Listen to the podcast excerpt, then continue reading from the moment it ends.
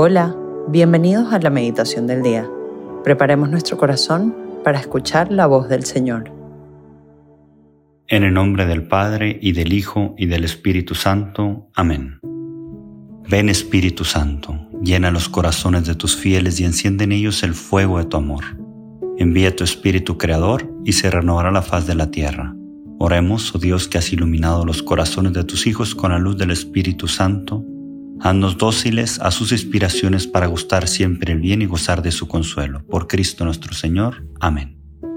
El Evangelio que vamos a reflexionar hoy, viernes 2 de septiembre, es decir, viernes primero, es el Evangelio de San Lucas del capítulo 5.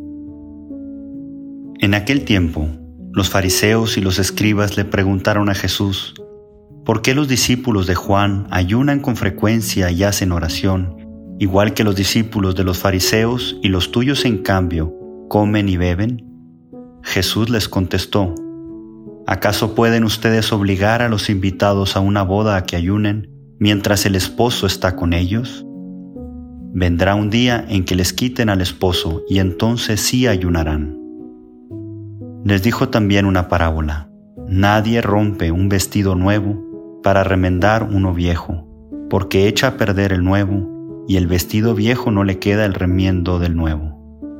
Nadie echa vino nuevo en odres viejos, porque el vino nuevo revienta los odres, y entonces el vino se tira y los odres se echan a perder.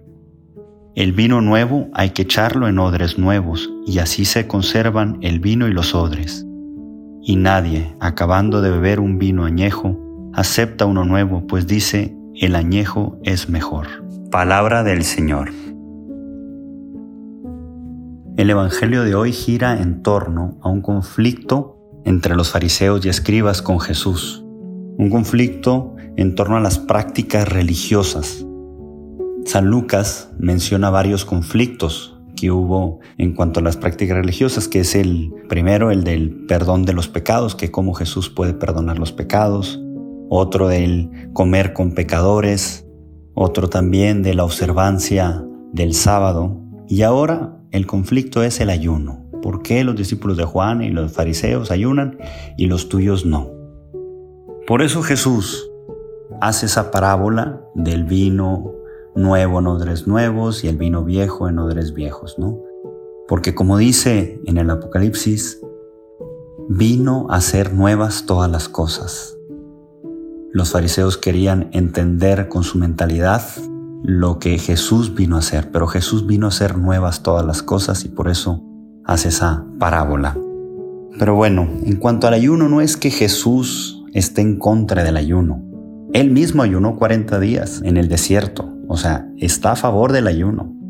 Y el ayuno es una ayuda muy grande para el hombre, además de purificarse de sus pecados, de penitencia o algo, es formar la voluntad, estar fuerte para las tentaciones. Como decía un dicho, el que se sacrifica en lo legal podrá sacrificarse después en lo ilegal.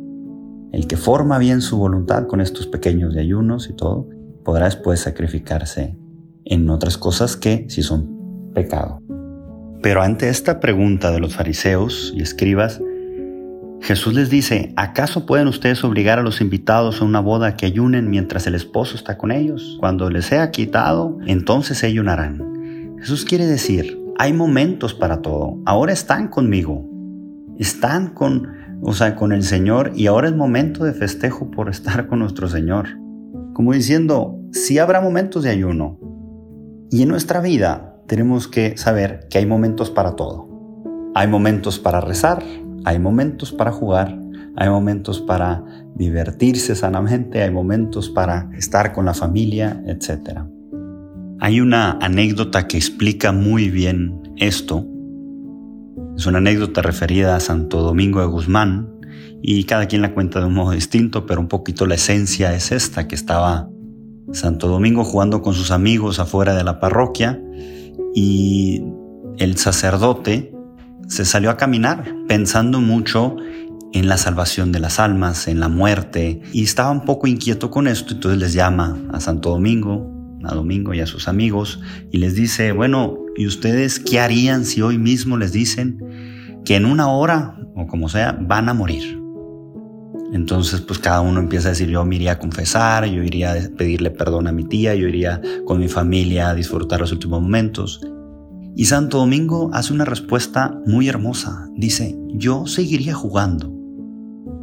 Y entonces el sacerdote se quedó muy impresionado. ¿Cómo que seguirías jugando? ¿Te vas a morir una hora? Pues sí.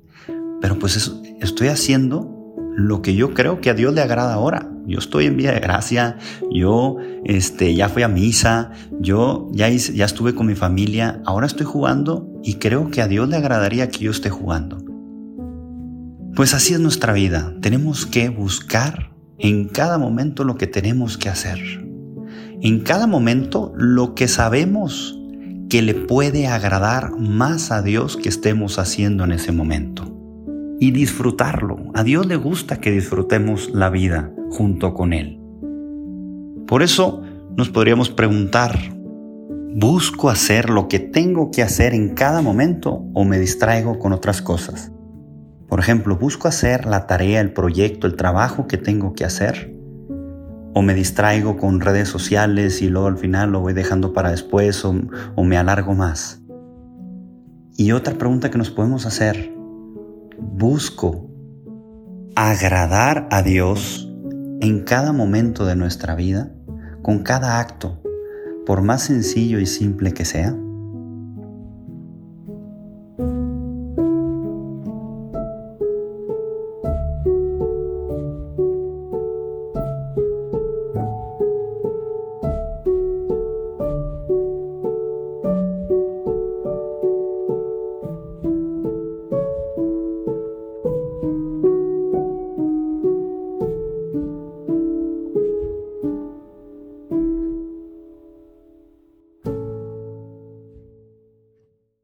Te damos gracias, Señor, por todos tus beneficios, a ti que vives y reinas por los siglos de los siglos. Amén. Cristo Rey nuestro, venga a tu reino. Madre de los apóstoles, enséñanos a orar.